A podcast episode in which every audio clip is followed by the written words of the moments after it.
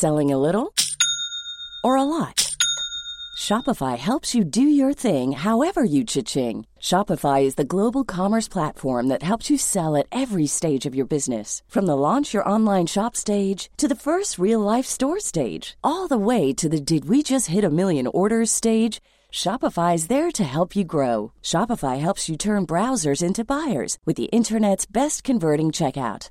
36% better on average compared to other leading commerce platforms because businesses that grow grow with Shopify. Get a $1 per month trial period at shopify.com/work. shopify.com/work.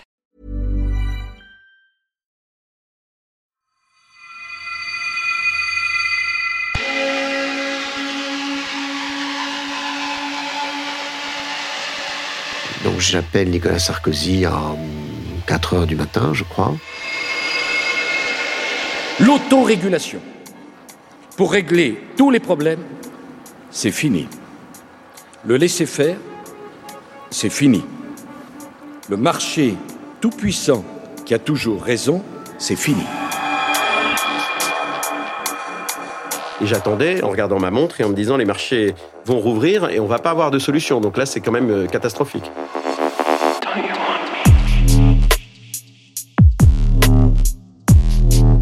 Suis Pauline Jacot, vous écoutez les grandes histoires de l'écho. 2008, la crise financière qui a bouleversé le monde, un podcast des échos. Épisode 4, onde de choc française et branle-bas de combat au sommet de l'État. Première partie.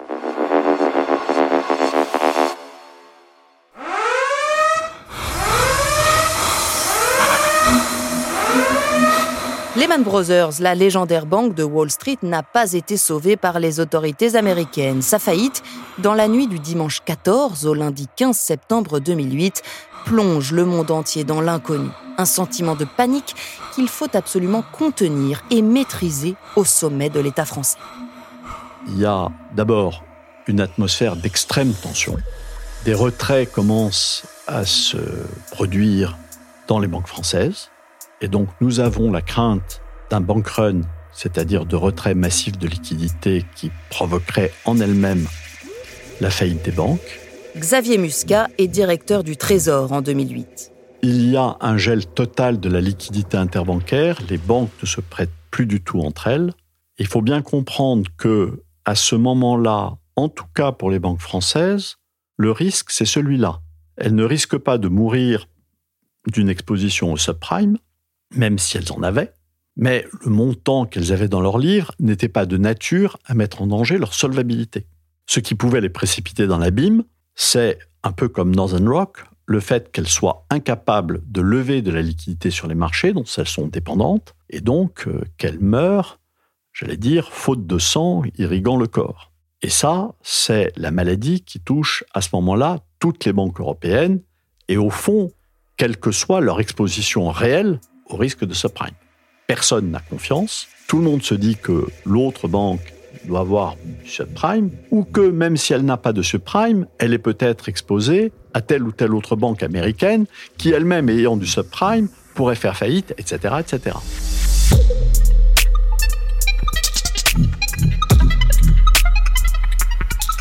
La contagion américaine est immédiate, instantanée. Mais en France, le discours des grands établissements financiers tente d'atténuer la réalité. Les banques françaises se voulaient très rassurantes. Elles disaient qu'elles étaient saines et que tout allait bien, mais qu'elles euh, subissaient des effets de bord. François Vidal, chef du service finance aux échos en 2008. La réalité, c'est que comme le marché interbancaire était complètement gelé que les banques se regardaient en chien de faïence et que donc elles ne se prêtaient plus les unes aux autres, il y avait un vrai problème de financement de l'activité.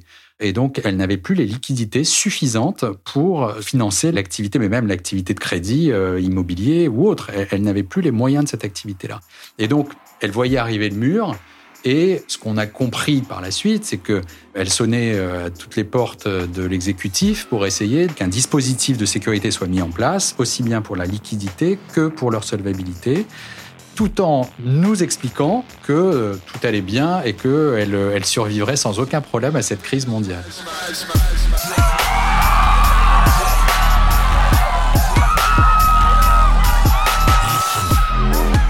Mais après la faillite de Lehman, un vent de panique souffle bien sur les marchés financiers. Il fait aussi trembler les particuliers.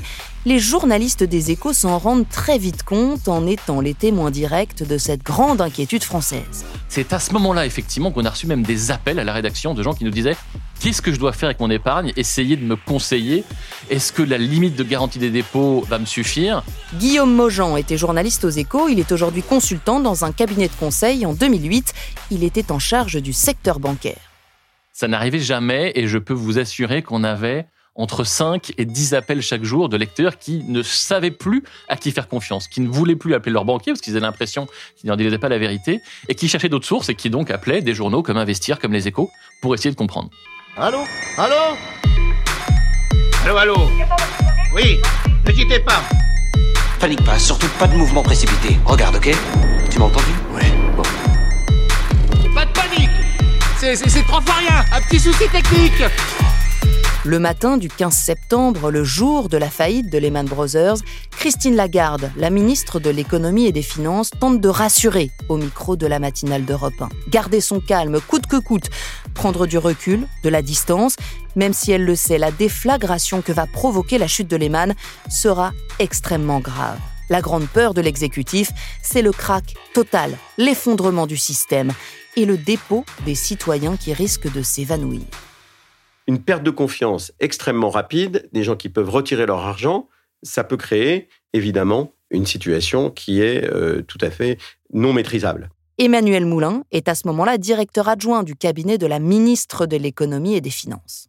Christine Lagarde décide d'organiser dès ce lundi des conférences téléphoniques qui dureront pendant toute la crise avec euh, les principaux banquiers, le président de l'AMF, le gouverneur de la Banque de France, pour contrôler la situation.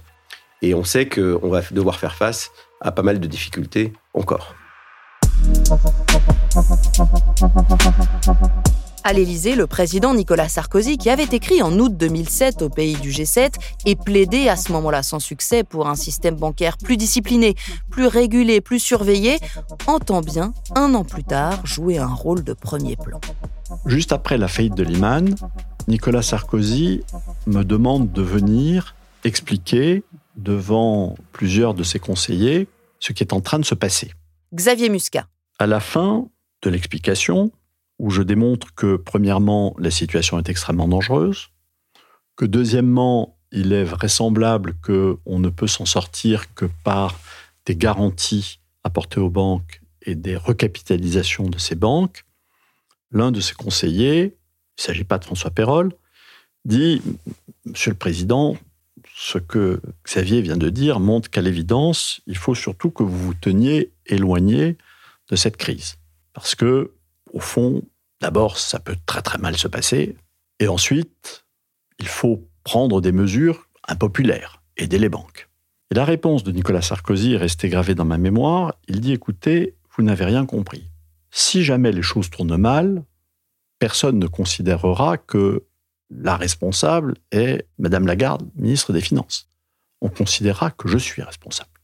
Et donc, tant qu'à faire, puisque je cours le risque, autant que j'ai le bénéfice. Et puis, dit-il, j'ai la faiblesse de penser que si je me mets en avant, si je traite moi-même à mon niveau le sujet, eh bien, j'ai plus de chances de convaincre, j'ai plus de chances d'emporter l'adhésion des autres Européens et de la population française que si, à l'évidence, je me tiens en retrait. Donc, dit-il, je vais gérer, moi, personnellement, cette crise en direct. Si j'ai voulu m'adresser ce soir aux Français, c'est parce que la situation de notre pays l'exige. C'est ce que Nicolas Sarkozy fera le 25 septembre lorsqu'il prend la parole pour prononcer son discours de politique économique à Toulon devant 4000 militants UMP. L'autorégulation pour régler tous les problèmes, c'est fini. Le laisser-faire, c'est fini.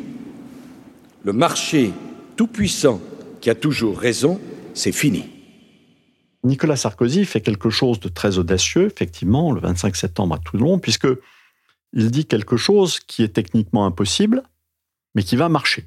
Il dit Je garantis que aucun Français ne subira la moindre perte du fait de la crise que nous sommes en train de vivre.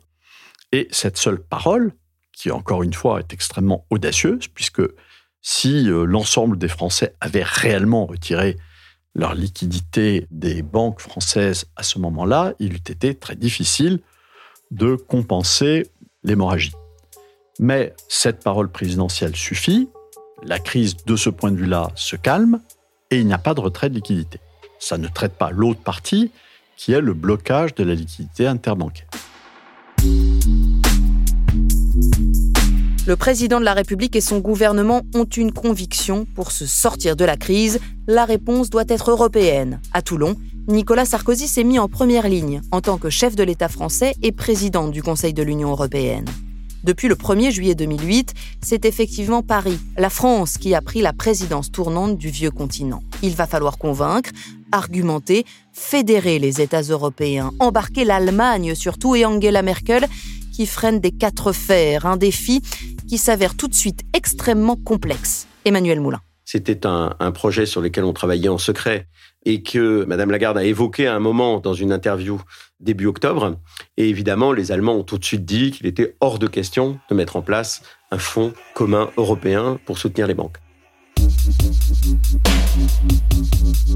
Mais avant de s'engager dans ce combat européen particulièrement nerveux et quelquefois même violent, nous y viendrons, l'exécutif va devoir régler une urgence, une banque qui risque elle aussi de s'effondrer, un grand établissement financier qui est cette fois-ci de notre côté de l'Atlantique. Nous on commençait à avoir des doutes hein, dès la faillite en fait euh, de Lehman sur Dexia. Parce que Dexia est une banque qui n'a pas de dépôt, qui était donc très dépendante du financement par les marchés et qui avait des emprunts courts et des engagements très très longs sur les collectivités locales.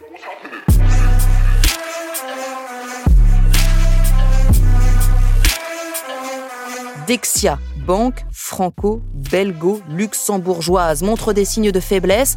Son action plonge, elle perd 30% de sa valeur. Dexia, c'est la banque des collectivités locales en France, des villes, des départements, des régions. C'est 650 milliards d'euros de bilan. Lors d'une réunion à la fin du mois de septembre, un mardi après-midi, le sujet est au cœur des discussions entre Emmanuel Moulin, sa ministre Christine Lagarde et Augustin de Romanet, directeur général de la Caisse des dépôts. On est euh, dans le jardin d'un hôtel particulier qu'avait le, ministère des Finances à l'époque, qui s'appelle l'hôtel de Seignelay, qui est 80 rue de Lille, où est euh, enterré, je crois, le chien de Marie-Antoinette, hein, dans le jardin. Et donc, on, fait le point sur Dexia. Et avec les informations que j'avais pu recueillir, j'ai dit à Christine Lagarde, je pense qu'on a un vrai sujet et que maintenant, il faut s'occuper de Dexia. Et donc, euh, elle dit ça à Augustin, qui était le directeur général de la Caisse des dépôts et qui était actionnaire de Dexia avec euh, des entités belges. Et Augustin nous dit euh, non, non, mais je suis bien conscient des difficultés et donc on a un plan. Et d'ici, je pense, une semaine, on aura à peu près tout ce qu'il faut pour euh, traiter le sujet. Et Christine Lagarde lui dit Je crois qu'on ne va pas pouvoir attendre une semaine. Je crois qu'il va falloir partir ce soir à Bruxelles pour traiter le problème. Et elle le fait avec un peu une intuition, parce qu'elle sent que les choses sont en train de partir du mauvais côté.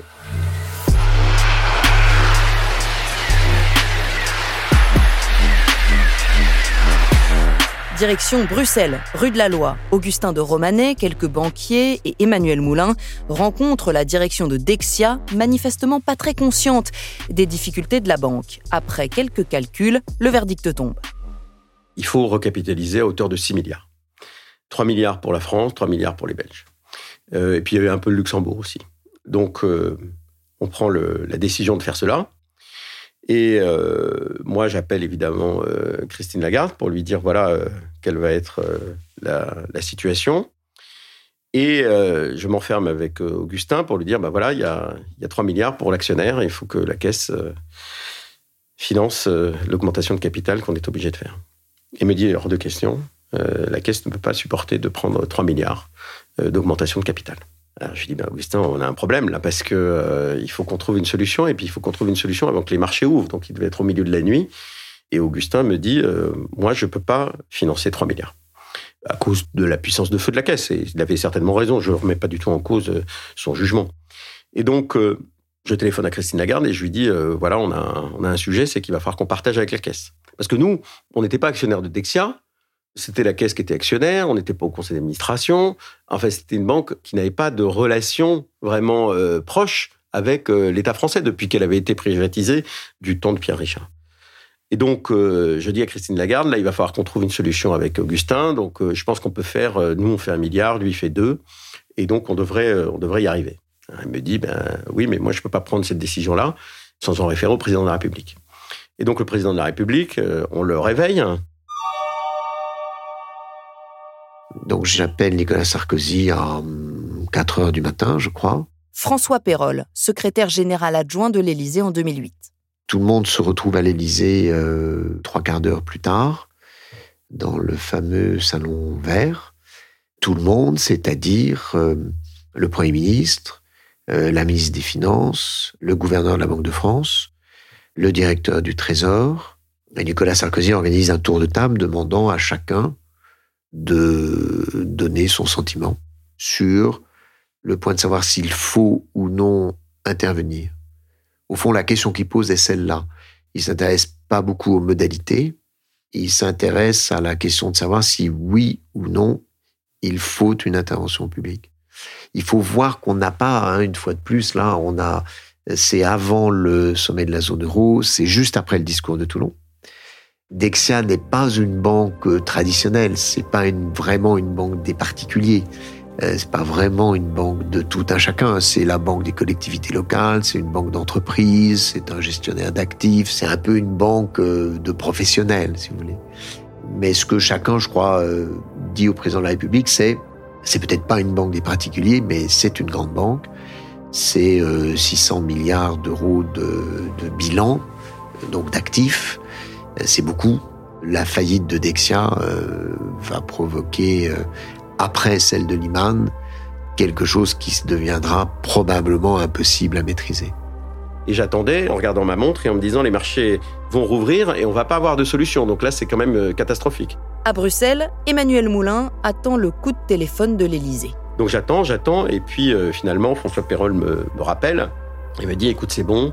Le président de la République a dit euh, d'accord, vous mettrez un milliard, et puis la caisse met deux, et puis les Belges mettront 3 milliards. La solution est trouvée, mais elle sera de très, très, très courte durée. Les difficultés de Dexia vont en fait beaucoup plus loin que la seule question de la solvabilité. En fait, Dexia, c'était un énorme hedge J'emprunte court et je prête long. Mais quand on peut plus emprunter, évidemment, il y a un gros problème de liquidité. Dexia n'arrive plus à se financer au jour le jour. Sa filiale aux États-Unis de rehaussement de crédit, de garantie de prêt, perd une fortune. Pour éviter à nouveau la catastrophe, il va falloir repartir à Bruxelles et cette fois, face à la gravité de la situation, la ministre de l'économie et des finances Christine Lagarde est du voyage.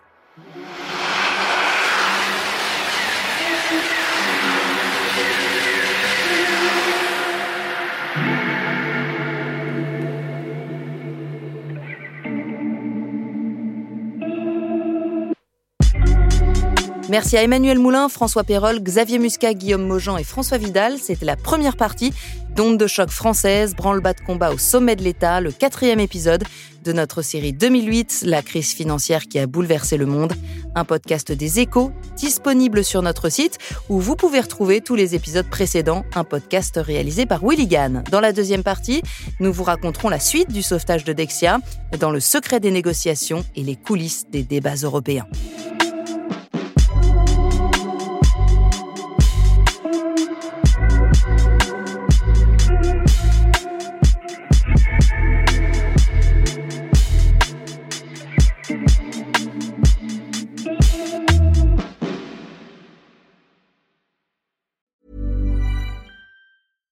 Selling a little or a lot?